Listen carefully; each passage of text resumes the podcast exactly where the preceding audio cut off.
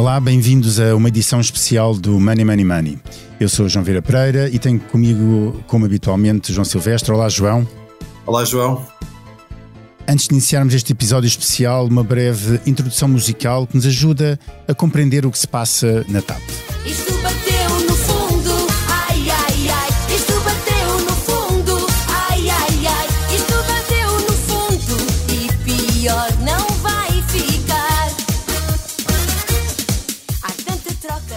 Há poucos temas que apaixonem tanto a opinião pública como a TAP. Ainda mais quando a companhia passou a ser palco de lutas políticas, judiciais e até morais. A verdade é esta: andamos à mesa a discutir uma indenização de 500 mil euros a uma ex-administradora que acabou agora na demissão da CEO da TAP. Andamos à mesa a discutir a árvore e esquecemos a floresta. O Estado injetou 3,2 mil milhões de euros dos contribuintes num plano de reestruturação que se mantém secreto, que ninguém conhece. Ninguém presta contas sobre estes milhares de milhões, para onde foram, se foram bem aplicados, o que permitiram resolver de estrutural na TAP. E ao fim de muitos anos, a companhia vai ter resultados positivos e terá de ser obrigatoriamente vendida, pois não será possível injetar mais dinheiro público. Mas todos parecem preocupados apenas com os 500 mil euros pagos de indenização e aprovados pelo governo. Money Money Money tem o patrocínio do BPI, eleito Banco do Ano em Portugal em 2022 nos prémios Bank of the Year pela revista The Banker do grupo Financial Times. Este prémio é da exclusiva responsabilidade da entidade que o atribuiu. Banco BPI SA, registado junto do Banco de Portugal sob o número 10. João Silvestre, sentes-te enganado neste caso da TAP? Enganado, pressuporia que eu tivesse muito carente naquilo que, que ia acontecer. Eu, quer dizer, é óbvio que este, este relatório que nós conhecemos ontem e que, que uma parte dele já conhecíamos na essência, né? tem algo, mas traz alguns detalhes novos e traz, nomeadamente, a decisão que não era muito esperada de, da saída da CEO da TAP numa altura em que a empresa vai ser vendida. Agora, aquilo que nós sabemos, como tu dizias, é há um plano de estruturação que está a ser executado, nós sabemos linhas gerais, mas o plano não se conhece. Portanto, é muito difícil avaliar, por exemplo, a utilidade ou a vantagem de gastar 3,2 mil milhões de euros numa empresa sem saber exatamente o que é que se quer fazer com ela. O preço de uma coisa depende daquilo que é daquilo que ela vale. Portanto, é um bocado difícil perceber isso. Ainda que, como dizias, em princípio, aquilo que se espera é que os as contas de 2022 sejam melhores e haja já resultados positivos e, portanto, eventualmente a coisa está, está num caminho positivo, embora com muitas dúvidas e com muitos problemas e que... Agora, eu citaria talvez eh, aqui a Ruth Marlene, nós ouvimos no início, que eu acho que ela pode estar eh, algo otimista quando diz que isto bateu no fundo e, e pior não pode ficar. Eu não tenho certeza disso. Pode, é sempre possível ficar pior, nós já vimos em Portugal em várias coisas e, e em particular na TAP que a coisa pode sempre ficar pior. Portanto, eu esperaria que sim, a João, tivesse certeza, mas que... aproveitar, aproveitar essa deixa, deixa-me aproveitar essa deixa para passar aqui, uh, connosco temos a Anabela Campos, que a jornalista do Expresso, que acompanha os temas de, de aviação, e para aproveitar, uh, uh, Anabela, achas Olá. que, olá, achas que bateu no fundo a TAP ou, ainda, ou ainda pode ser pior? O que pode acontecer nos próximos tempos? Ahm, pronto, isso se bateu no fundo, nós ainda não sabemos, ah, porque agora ah, abre-se um novo capítulo e esperemos que seja um capítulo melhor, mas ah, há ainda, e eu já estive a falar hoje de manhã com algumas pessoas sobre ah, o, o impacto que isto poderá ter, a saída da CEO, o novo CEO, e percebi que ahm, os trabalhadores continuam bastante. ahm, ou seja, ah, aziagos, no sentido em que não estão disponíveis para continuar a perder a salário quando a TAP está prestes a, a- a- ter lucro ou, está próxima do lucro.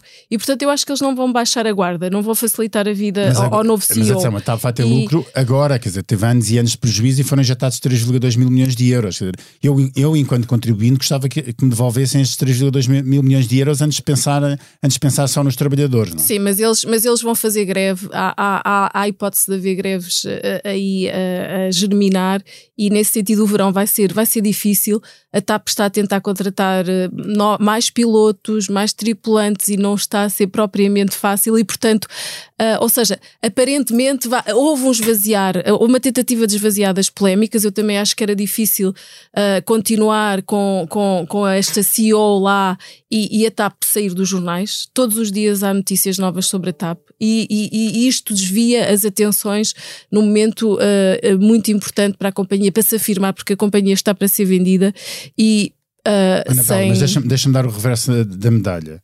Ah, isto não vai afastar uh, a TAP dos jornais. Quer dizer, agora vamos ter um novo, um, um, um novo CEO que vai entrar, uh, é, com, com, uma grande probabilidade, uh, a ex-CEO da TAP vai recorrer para tribunais e com, e, e segundo e com, aquilo, argumentos. e com argumentos válidos que podem, obviamente, levar a que depois no futuro se tenha de pagar uma indemnização pela saída dela. Uh, e, portanto, vai haver uma comissão, de, uma, uma comissão parlamentar de inquérito uh, ainda este ano ao, ao, que se passou. Portanto, a TAP não vai ser dos jornais de, de qualquer não, maneira. Não, e, no não. Fundo, e no fundo foi tomada uma decisão, agora uma decisão pelo Ministro das Finanças, quer dizer, também, também estava lá o Ministro, o ministro das Infraestruturas, mas, mas quem assumiu uh, essa decisão foi Fernando Medina, até porque o relatório da. da IGF é ele que, que, o relatório não é dele, mas é ele que assume um bocadinho as dores de, hum. de, desse relatório e despede a CEO da TAP, uma CEO que, apesar de todas a, a não existência de uma paz social, conseguiu pôr a companhia a dar dinheiro. Sim, a, companhia uh, está a dar dinheiro, uh, há uma procura muito grande, as pessoas querem voar, os preços uh, que estão a ser cobrados pelas companhias aéreas, nomeadamente pela TAP, são elevadas e, portanto, as receitas vêm com corte de custos com os trabalhadores. É, é óbvio Mas conseguiu, que, que dizer, conseguiu, e, isso, isso tem, tem mérito, não é? Tem mérito e, e, e despede-se uma, uma CEO por ter decidido dar, de atribuir uma indenização de 500 mil euros a uma ex-administradora, uh, supostamente num ato ilegal, segundo a IGF, mas que foi sancionado pelo próprio governo. Tivemos um ministro do governo a dizer que sim, que se podia fazer aquilo. Um ministro e, e dois escritórios de advogados, ou seja, é, é, isso é a defesa dela, não é? Ela diz: Eu não sou jurista, eu não conheço, eu nunca geri uma empresa pública com. Portanto, eu não sei como é que se gera uma, uma empresa pública, mas eu tomei esta decisão. É óbvio que a responsabilidade de, de demitir Alexandra Reis foi dela, e se calhar assim pode ser entendida também como uma decisão um bocadinho emocional, pouco, pouco profissional, eventualmente, não é? Porque ela, ela despede a Alexandra Reis porque não concordam as duas, e a Alexandra mas isso Reis. normalmente é, é, um, é um pressuposto do, do de uma comissão executiva, sim, que não há uma confiança pronto, do, de, de, quem lidera uma comissão executiva nos seus membros. Pronto, dizer... exato. Ela aceitou ir para lá uh, com uma comissão executiva que não foi ela que escolheu, pronto, e, mas, mas também percebes porque é que, que, que, ela, que a Alexandra Reis estava lá. O, o Pedro Nuno Santos tinha uma dívida de gratidão para com a Alexandra Reis, ela tinha gerido a empresa naquele período interino e, portanto, ele também não a podia chutar, como também não podia chutar o Ramiro Sequeira. Ou seja, claro que quando tu pensas assim, porque é que o Fernando Pinto aparentemente correu tão bem? Toda a gente acha que, tirando o Brasil, acabou por correr bem. Ele veio com uma equipa coesa, eles vieram juntos, eram quatro pessoas. Portanto, eles conheciam-se, conheciam bem o mercado e, e obviamente que, eles, que a, a CEO da TAP, a Christine Ormia Widner, ela, não, ela, ela herdou uma equipa. Aliás, já quem esteja a dizer que esse vai ser também o problema do Luís Rodrigues, ou seja, que ele não vem Uh, com uma equipa e é sempre muito difícil gerir uma companhia aérea. Anabela, já, já vamos a esse, a esse ponto, deixa-me agora passar a, a, palavra a Diogo Cavaleiro, jornalista do Expresso também, e que teve a acompanhar uh, uh, este tema. Um, Diogo, achas que este relatório da IGF é isento nas suas conclusões ou foi uma manobra política usada para afastar, como desculpa, para afastar a CEO da TAP? Eu, boa, viva. Eu acho que o relatório é demasiado ausente no que diz respeito a responsabilidades políticas. Uh, a minha questão é se a IGF também devia ou não uh, fazer esse apuramento. Ou seja, parece-me óbvio que não há uh, aqui nenhuma uh, grande, grande conclusão relativamente àquele que deve ser o acompanhamento acionista de uma empresa como como a TAP, e acho que isso é, é algo que, que, se conclui ao ler o, ao ler o relatório. Parece que uh, uma empresa pública só tem administração e não tem acionistas que se devem preocupar ou não com a, uh, com aquilo que acontece, que acontece na empresa. Acho que essa, essa parece-me ser claramente uma das, Uh, uma das conclusões que se podem retirar deste, deste documento, porque é tudo, por muito que seja nas defesas, que são nos contraditórios que são apresentados pelos gestores, há sempre, uh, apontam sempre àquilo que, que aquela que, que esses gestores consideram ser as responsabilidades do governo, que foram sempre acompanhando, acompanhando todo o caso, mas depois nas conclusões da, da IGF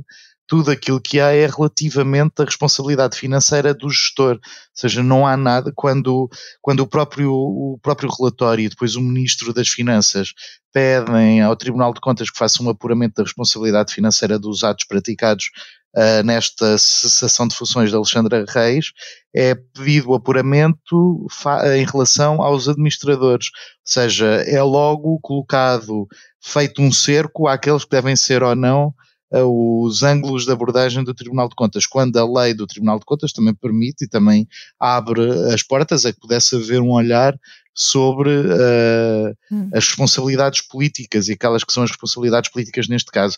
Porque aquilo que me, que me leva este, este, este relatório da auditoria, aquilo que me leva a concluir é que pode haver bastantes casos uh, idênticos noutras empresas, porque não se sabe. Aquilo que nós percebemos é que nem os próprios advogados percebem como tratar, e era um dos pontos que a Anabela estava a falar, como tratar uma saída destas numa empresa, numa empresa pública. Portanto, é um o, que é que estará, o que é que estará a acontecer noutras empresas públicas? Porque sabemos que há outros casos uh, de gestores que saíram com a indemnização na, na, própria, na própria TAP, isso, isso ainda ontem na conferência de imprensa foi falado e Fernando Medina voltou a prometer que haverá também conclusões relativamente a esses, a esses casos.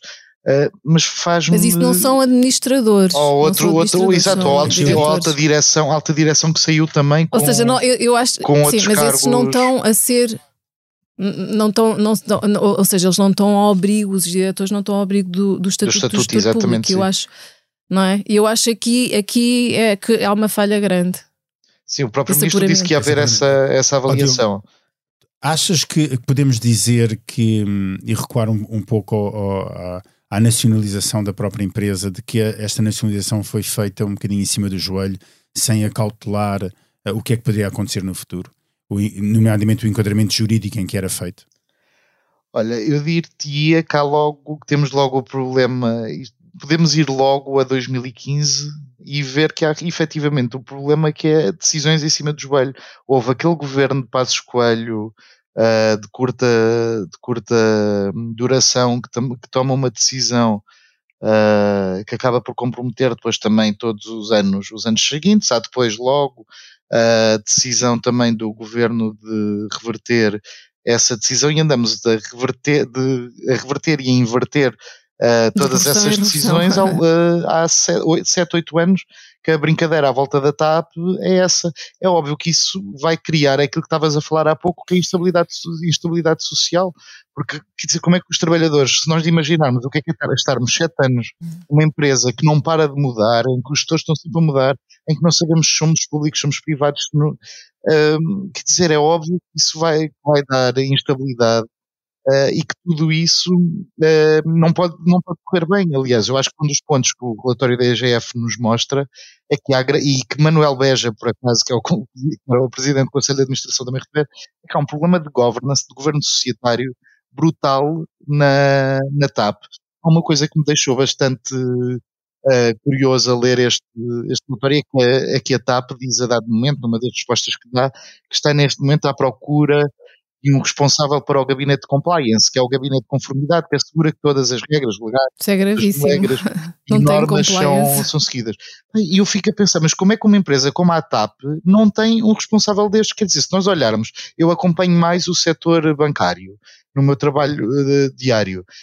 Quer dizer, todos os bancos têm um, é grave, é? têm um, um, departamento de compliance e ah, os bancos são, das, são entidades completamente criticadas. Mas os bancos também têm esse departamento de compliance porque têm um, têm um supervisor, um supervisor forte, Exatamente. Não, que, que... A fiscalização é bastante também, intrusiva mas... nesse, nesse ponto e obriga a que haja mas, esse, mas deixa...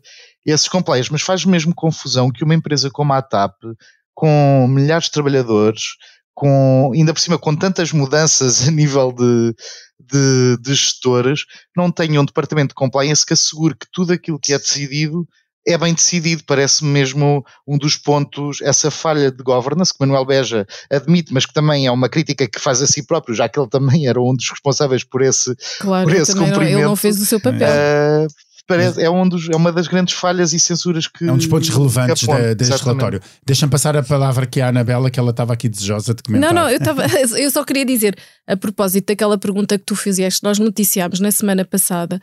O governo e a própria empresa não tinham noção das suas obrigações enquanto empresa eh, pública e as regras mudaram em 2012 com a Troika e, e a TAP esqueceu-se e o governo também não avisou a gestão de que tinham que pedir autorização ao Tribunal de Contas para, para contratos acima de 5 milhões de euros. Ou seja, eu, eh, isto para dizer que houve uma enorme atrapalhada na, na, na reversão da privatização e, e- e- passaram-se. Houve coisas que, que, que eles esqueceram que tinham cumprido. Eu parece-me bastante óbvio e, e acho que parece até estranho que dois escritórios de advogados grandes como a SRS e a Moraes Leitão não tenham dado atenção, não tenham percebido que, que ela estava ao abrigo do Estatuto de Gestor Público, que eles estão ao abrigo do Estatuto Público. Mas não havia- há, não há havia nenhuma uma exceção Mas, mas havia uma exceção para, para, para- os para salários, salários. para os salários que elas recebem, não para as regras de demissão de, de aqui- administradores. E que ele nem sequer foi à Assembleia Geral. Pronto, mas, Devia ter ido à Assembleia facto, Geral. mas o facto de haver aqui, exatamente como tu disseste relativamente aos contratos e, e, e relativamente a estas exceções permanentes ao, ao, ao- ao estatuto de gestor público, ah, não, não há aqui um- um- um, uma zona cinzenta em que ninguém sabe muito bem onde é que opera e que permite esta uma leitura bastante ambígua da, da lei. Eu, eu acho que houve intencionalmente essa, essa decisão de, de- eu Não acredito que eles tenham esquecido uma coisa dessas, é tão óbvio. Ou seja, acho. acho Não se esquecem, mas como, que também como há aqui Sim, um- aqui uma atropelos Pronto, atropelos, etc., esta, toda esta, passar. este, todo este- sim, exatamente. Eles achavam, acho que eu, que achavam todos que não se ia saber a, a, a indenização da Alexandra Reis. não é? Isso é que isto foi antes- feito eu tenho- assim. eh, Deixa-me só perguntar-te uma coisa, mas agora de repente vamos ter um novo CEO, supostamente interino, não sabe muito bem que vai. eh, Não, não, Não sei se- pois, será ser vamos interino, ver. vamos ver. Acho que não. Não, mas que vai ser CEO e presidente do Conselho de Administração. Não vai ainda eh, ser mais complicado ainda eh, eh, as questões de governance da própria, da, da própria etapa vai facilitar? Não, eu acho que isto pode ter sido uma decisão temporária porque eles quiseram agir rapidamente, porque só ontem, ao, início da tarde, é que se começou a perceber que a Cristina, a CEO, ia mesmo cair, porque eu acho que inicialmente houve ali muita hesitação, porque de facto também o relatório não, há- não dá um argumento válido, sério, para a admissão dela. Ou seja, ela fez muitas, ela teve muitos atos polémicos, as contratações ah, das amigas do, do, do, do, do- do personal trainer da- do, do marido, a história dos BMWs, a mudança da sede, que também ainda não se percebeu muito bem se quem é que vai pagar ah, ah, ao CTT por ter saído antecipadamente dali, acho que isso ainda vai, vai reverter-se em custos para nós. Ou seja, isso são, mas não são, não são atos de tão graves. E o relatório não aponta para isso. E ela diz ali. Ah, e com muita razão, no sentido de ah, quem, quem, quem, quem fez a leitura do Estatuto de Gestor Público, quem decidiu assim, Os foram os advogados. e o governo também sabia e também não me alertou. Não, não, não, sabia Ou e, seja, deu, e deu o aval. Deu aval e, e- e também não me alertou para esta questão do Estatuto de Gestor. Público. Ou seja, deixa-me, deixa Anabela, deixa-me só passar, eu queria falar um bocadinho sobre o futuro, mas queria só a perguntar aqui ao João Silvestre, João, se tu estás disponível para ir para a administração da TAP? Ou- ou, no fundo, para dizer assim, mas quem é que neste momento quer, depois de tudo isto que aconteceu, ser, eh, ser administrador da TAP e, e- e enfrentar eh, todas estas questões? Um, e se isto não, não cria realmente um, uh, um vazio de, de candidatos para poderem uh, competentes, eu não estou a dizer que os que lá estão não são competentes, mas, mas em termos de hipótese há, há realmente menos pessoas a quererem neste momento ir para a TAP. Sim, isto perturba até porque este. Até podemos olhar aqui para a questão da privatização que está, que está em curso, ou que vai avançar, que é, do ponto de vista de valor da empresa, esta, esta questão não vai alterar muito aquilo que é o valor da TAP. Ou seja, o, interesse da TAP, uma empresa como a Lufthansa, um grupo como a KPLM, Air France, não muda por, por este problema interno. Agora, o formato da privatização, deixar ou não uma parte do capital na mão do Estado, que é aquilo que parece que vai acontecer, significa que dá, confere um estatuto à empresa no futuro que pode eventualmente criar vários tipos de problemas deste tipo, certo? De percepção pública, de questões legais, formais, e portanto eu acho que isto, não mudando o valor da empresa, interfere com, eventualmente com o formato de privatização. Isso cola com a questão dos gestores, que é, não é igual para um gestor gerir uma empresa privada ou gerir uma empresa pública, precisamente tem uma série de regras aqui. E aquilo que se percebeu, como, como o Diogo já disse e a Anabela, e que se vê no relatório, é que há uma série de coisas que é, parece incompreensível que aconteça numa empresa com esta dimensão, com esta, com esta relevância, que é não há um departamento de compliance que verifique se é cumprido ou não, o visto prévio do Tribunal de Contas, que era supostamente devia ter sido cumprido, não foi feito durante uma série de anos, há decisões sobre exoneração de administradores, exoneração, chamemos de o que quisermos, de administradores, como indenização, que são decididas ou são validadas sem passar na Assembleia Geral. Por WhatsApp? E, e são validadas WhatsApp, pelo, governo por. WhatsApp. Portanto, isto é uma informal, um grau de informalidade. Sim, isso é e à de Assembleia Geral. Sim. Quase amadorismo, que é inadmissível uma empresa desta dimensão com esta relevância. E, portanto, se um- E- portanto, com este escrutínio, não é? até, até isso para um gestor que venha no futuro é relevante. Ou seja, ninguém tem- a pessoa, um, gestor profissional, pode não estar interessado em, em gerir uma empresa que funciona desta maneira, em, em, que o- em que o ministro, ou o primeiro- o primeiro-ministro, não, o secretário de Estado ou alguém, decide para o WhatsApp às 10 da noite. Isto não é, acho que não é a forma de gerir uma Eh, João, empresa, só para- uma empresa desta dimensão, não é? Deixa-me passar aqui ao Diogo, só para terminar o, o passado, porque eu gostava de falar um bocadinho sobre o futuro. Diogo, a questão da CMVM era sempre a questão da comunicação ao mercado. Afinal, parece que não há problema nenhum. Nesse aspecto, correu tudo bem. Não, não se sabe, o presidente da CMVM, Luís Lajinha de Souza, disse que ainda estava, estava a, ser, eh, a ser avaliado esse, esse processo, se haveria, ainda estavam a pedir dados eh, para perceber o que eu acho em relação a esse caso da CMVM, que era outra frente de batalha, eh, de recordar que Medina e Pedro Nuno Santos, quando ainda era ministro, tinham pedido a ação tanto à IGF como à CMVM, e o que se percebe daqui é que a autoridade do mercado de capitais, na verdade, continua ah, a fazer um pouco como aos supervisores financeiros, que é ah, para manter a sua autonomia, não acelera processos ou esse argumento de que vivem dentro de uma redoma que- não é afetada por aquilo que está, está a acontecer, parece-me bastante. ah, merece bastante atenção, porque o que temos aqui é a CMVM Hum. tem de, de avaliar se a informação que a TAP deu em fevereiro de 2022 é à luz dos dados de dezembro de 2022 ah, que se é adequada, se houve ah, falsidade, se houve incompletude da, da informação. Na verdade, estamos em março de 2023 e a CMVM continua a fazer essa avaliação, a Sim. tentar perceber se há ou não matéria contra a or- ordem nacional. E sendo que esta matéria Parece bastante relativamente à óbvio TAP, agora que. Uh, que há, pois, é? é que a questão é, mas ainda no outro dia, numa comissão parlamentar, tínhamos o PS a considerar que não havia falsidade na informação, apenas não tinha sido dada toda, toda a informação. Na verdade, isto é um fator bastante importante também quando se estiver a. Eu não menti, só não contei, foi a verdade. Exato. É, Quer dizer, A informação é toda não estava. Realmente E pronto, e parece-me que para, para, para, o, para esta análise eh, e para a Comissão Parlamentar de Inquérito que vai acontecer, era importante também que a CMVM pudesse perceber que era importante para fechar, para fechar também este dossiê, porque na verdade aquilo que está a acontecer ao demorar muito eh, nas suas análises é criar uma sombra e uma nuvem sobre uma empresa cotada, que tem obrigações cotadas, que poderia tirar eh, ao fechar mais rapidamente esses processos. Ninguém está a pedir, obviamente, que os supervisores funcionem por causa da espuma dos dias. Mas, na verdade, tem de perceber que, ao demorar na sua análise, está a prejudicar ah, também as, as próprias, as próprias empresas que têm um valor, um valor de mercado. E, neste caso, parece-me que aquilo que tem de ser estudado, a não ser que haja grandes surpresas, não é propriamente algo que exija uma grande busca de informação e uma grande. ah, um grande trabalho, portanto pode ser que até este relatório da IGF ajude a CMVM a chegar a conclusões mais, mais Exato. rapidamente. Muito bem. Diogo, deixa-me agora passar e vamos, a- vamos falar eh, para o futuro, porque obviamente eh, a TAP não só é uma companhia que está muito presente eh, no nosso dia a dia, eh, eh, gostamos muito de falar dela porque também tem um impacto, é uma companhia aérea, tem um impacto até emocional em, em muitos portugueses, mas também tem milhares de trabalhadores. Eh, e eu gostava, Anabela, que- qual é, a- que partilhasses qual é a tua opinião sobre o que é que vai agora acontecer à TAP?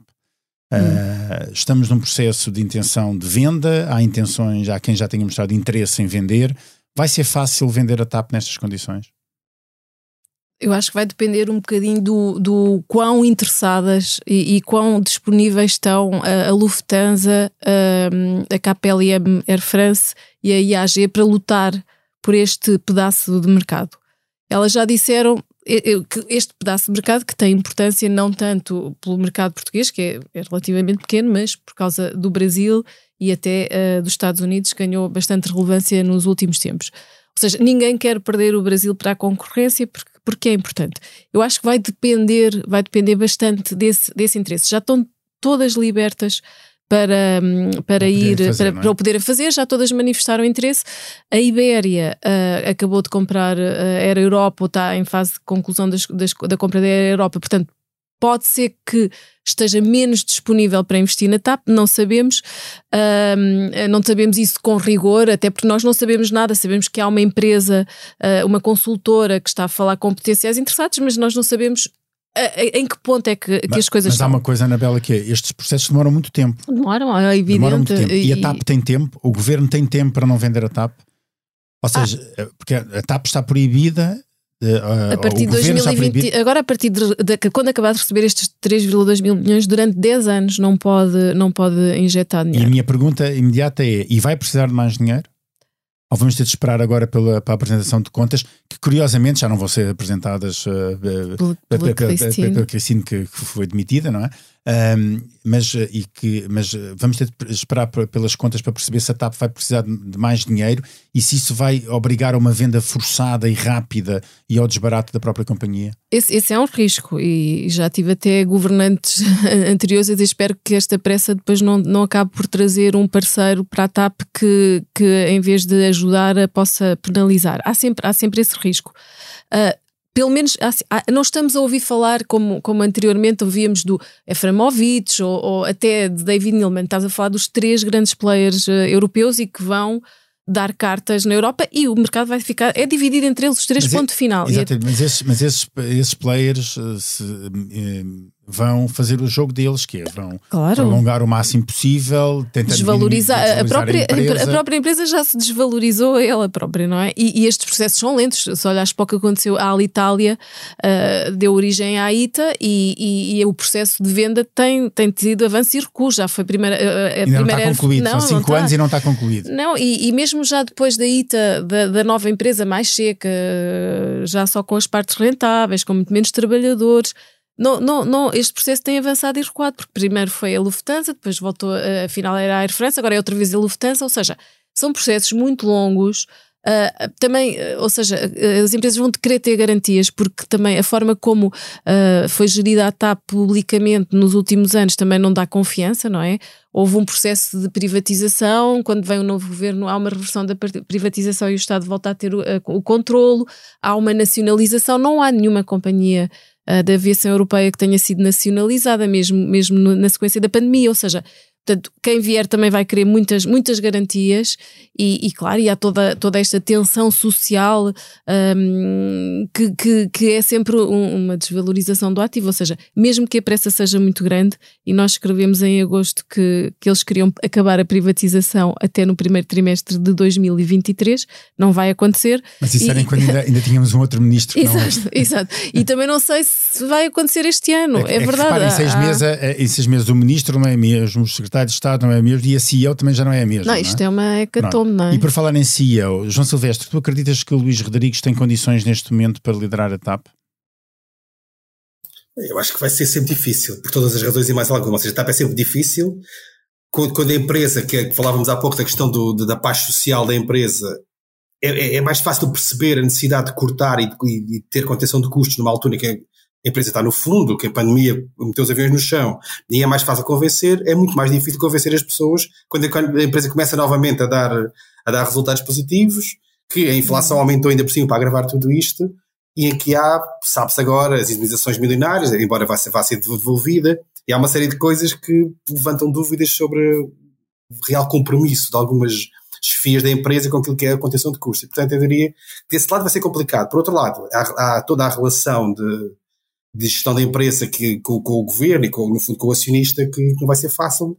E ainda mais entrar numa empresa em que entra sozinho. Não é? Portanto, vai ser o presidente ou o CEO, Sim. uma equipa de gestão que, que já, já, está, já está constituída à partida. não é? Esse é um problema, embora acredita-se que Mário Chaves, que foi braço direito dele na SATA e que agora é o presidente da Portugália, possa vir a ser puxado para a Comissão Executiva, mas isso claramente, e nós já falamos isso é, no princípio, é, é um problema que Luís Reis Rodrigues vai ter que enfrentar e não vai ser nada, ele não vai ter a vida fácil, não vai. Não, Sim, e não é e só não é a vida aquela- fácil. Ele entra, no, entra num ambiente altamente, entra num ambiente altamente de escrutínio, não é? Toda a gente vai estar a olhar para qualquer Sim. decisão que ele, que ele Sim, tome. sim. Diogo, estavas a dizer? Eh, Sempre que aquela questão que falaram há pouco parece-me relevante só para, só para pôr em comparação, que é ele ir para presidente do Conselho de Administração, portanto, Chairman e presidente executivo CEO, recordar que em 2017, quando houve outra empresa intervencionada pelo Estado, que era a Caixa Geral de Depósitos, Uh, isso foi algo impedido. Ou seja, o BCE na altura proibiu que isso, que isso acontecesse e António Sim. Domingos foi impedido de acumular essas duas, essas duas funções, porque na verdade são coisas diferentes, que uma é ter sim, noção sim, da orientação da empresa e ir até, ir até algo, uma função de fiscalização do trabalho do dia a dia, que é a Comissão Executiva que é que é quem tem esse trabalho. Deixa-me só dizer também para o futuro, acho que há outro aspecto que é bastante importante, porque há um nome que é Pedro Silva, Pedro Sousa Rodrigues, perdão, que é o secretário de Estado do Tesouro, que pertence ao Ministério das Finanças, e o que eu acho é que este, este caso mostra que este é, um, é, um, é uma função bastante relevante no, no, no Ministério das Finanças e no Governo, porque nós percebemos é que é, é sua a função eh, transversal de assegurar que as empresas públicas são bem geridas e que a função eh, da acionista do Estado é, é seguida de forma, de forma bastante, bastante atenta, que aquilo que se percebeu é que as finanças estavam completamente uhum. afastadas daquilo que estava a acontecer uh, na TAP, portanto uma das empresas públicas mais relevantes e que, está, e que está na esfera pública, pública por decisão do próprio, do próprio governo. Portanto, Pedro Sousa Rodrigues, acho que para o futuro, neste caso é ele que está em função, mas esta, esta Secretaria de Estado do Tesouro é bastante relevante para mostrar que as empresas públicas estão cá para ser bem geridas e que o Estado uh, uh, tem a certeza de que as pessoas que escolhe para as empresas públicas são bem escolhidas e que, e que não fazem as neiras e que quando fazem as neiras são penalizadas por isso. Portanto, parece-me que temos de guardar este nome para podermos fazer também depois um escrutínio sobre o trabalho. Bem, vamos continuar a fazer essa avaliação. Oxalá, oxalá. Vamos continuar a fazer essa avaliação. Eu, eu, eu vou terminar, eh, já estamos na nossa hora, uh, e vou só terminar com, com a mesma pergunta para os três. vou fazer aqui a ronda e vou começar, a, uh, vou começar a, pela Anabela. Anabela, achas que alguma vez vamos eh, ter de volta os 3,2 mil milhões que injetámos de dinheiro contribuinte na STAP? oh, João, isso era o que nós gostávamos, mas isso é, eh, parece-me completamente impossível. Mas vamos ver, eh, acho, acho mesmo muito difícil, porque a TAP não vai valer isso. os, os sindicatos vão me crucificar. E, e, e, não só, e o Pedro Nuno Santos também, mas porque dizem, ah, porque a TAP devolve isso tudo em impostos, em segurança social, eh, no consumo que os trabalhadores fazem. É verdade, é verdade, mas aquele dinheiro mas uh, acho mesmo muito esse difícil. Argumento, mas esse argumento, deixa-me aqui, eh, eles para não te crucificarem só a ti, também a mim, dizer assim: toda a gente faz isso na economia. Faço eu, faz, tu faz aqui, o João Martins está aqui connosco na sala, toda a gente faz isso toda a gente consome, toda a gente devolve impostos em segurança social. Esse argumento é falicioso. Mas ninguém, mas nós não recebemos 3,2 mil milhões. Eu gostava Sim, de ter recebido 3,2 mil milhões dos contribuintes, não recebi. para aqui nem é? saber, só se fosse para comprar uma companhia aérea. Não, eu, eu, eu, tá, eu, eu, tô, eu adorava que a comunicação social em geral, ah, todos tivessem recebido 3,2 mil milhões. Não recebemos. A verdade é essa. E a minha questão é, é Porquê que, porquê que não se, quando se injeta dinheiro numa companhia, numa companhia pública, qualquer que seja, não existe esta questão de obrigatoriamente de, desse dinheiro ser devolvido? João Silvestre. Bem, eu não acredito que vá ser recuperado esse valor, eventualmente uma pequena parte poderá ser encaixado via privatização de uma porcentagem do capital da empresa, de resto não, não parece muito provável que isso aconteça. Ou então, para, ser, para acontecer, recuperar isso, pois, e vamos ver se não sempre está a ficar a ficha da empresa até ao infinito, daqui a uns mil anos, talvez. Mas isso já é outra, outra, outra questão. Ou seja, a Anabela ainda é mais pessimista. Ah, não, não, a, não a, sei, não assim, sei. Já não devemos pagar mais, já é bom, não é? Não, mas há, e depois há a garantia do Estado do ao financiamento bancário que se vai manter lá. Uh, atenção, não é? Mas que não, não se manteve no caso do Nilman, é uma coisa curiosa. Manteve-se, manteve-se. Depois, na última fase do processo, não quiseram dar mais garantias, mas, pronto, mas tudo bem. Ah, Diogo, ah, eu acho Diogo. que a análise tem de ser um bocadinho mais alargada, porque é uma empresa pública, portanto, também, enquanto acionista, o Estado tem de estar, estar disponível para perder, perder dinheiro. Não estou a dizer que a dimensão se justifica, que a dimensão destes 3 mil, destes mais 3 mil milhões de euros se justifica, mas acho que o Estado, enquanto acionista, tanto tem momentos em que pode ganhar dinheiro e tem momentos em que pode perder, porque aquilo que ganha ao fazer, ou seja, quando o Estado tem uh, empresas, é porque acredita que aquilo que, que as empresas vão dar uh, pode ser positivo na abrangência, na capacidade de levar os portugueses uh, partes do mundo que outras empresas não levariam e o contrário, e trazer para Portugal também outras empresas que não levariam. Essa análise de custo-benefício é sempre difícil de, de fazer e diria que não valerá 3 mil milhões de euros.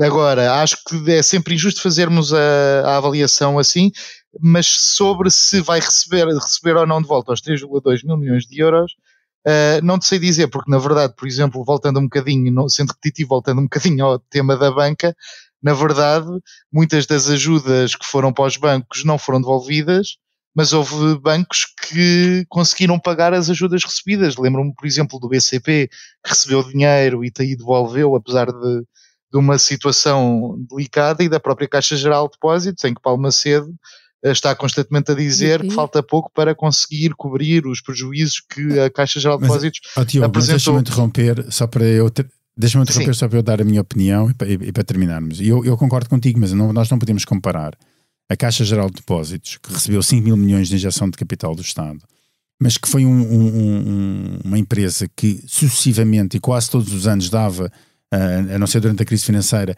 dava uh, uh, lucros ao Estado e distribuía dividendos ao Estado, tal como, vai, como já está outra vez a acontecer e que rapidamente vai conseguir devolver ao Estado esse dinheiro em, em forma de dividendos de uma empresa que é uma companhia aérea que não se, a gente não se lembra do último ano em que deu dinheiro e que distribuiu dividendos não, deu, ao Estado. Deu, deu, deu em 2017, mas, mas tens, não te Pronto, podes esquecer okay, do Brasil. Do Brasil 2000... O Brasil foi o cancro para mas, tá bem, mas, é? mas, foi uma mas, decisão, uma decisão de gestão. De gestão é? Deu Sim. em 2017, vai dar agora outra vez. Quer dizer, devia dar todos os anos, quer dizer, não, eu não tô, eu, ou pelo menos devia não, não perder o suficiente para não termos mais, mais cedo ou mais tarde injetar, uh, injetar dinheiro. Uhum. Mas pronto, não é com uma, ou pelo menos não é com um panorama muito risonho uh, que terminamos este programa. Se calhar vamos ter de voltar a fazer um, um programa especial destes, a abrir outra vez com, com a banda sonora da Ruth Marlene, a repetir outra vez o, o Bateu no Fundo. Uh, esperemos, não, que não. esperemos que não, não desejamos nada disso, um, mas a verdade é que as perspectivas não são as melhores. E este foi um episódio especial do Money Money Money. A edição esteve a cargo de João Martins. Não se esqueçam, enviando questões e sugestões de temas para o e-mail economia.expresso.empresa.pt e até lá estou muito bem conto da sua carteira. Money Money Money tem o patrocínio do BPI, eleito Banco do Ano em Portugal em 2022 nos prémios Bank of the Year pela revista The Banker do grupo Financial Times. Este prémio é da exclusiva responsabilidade da entidade que o atribuiu. Banco BPI SA, registado junto do Banco de Portugal sob o número 10.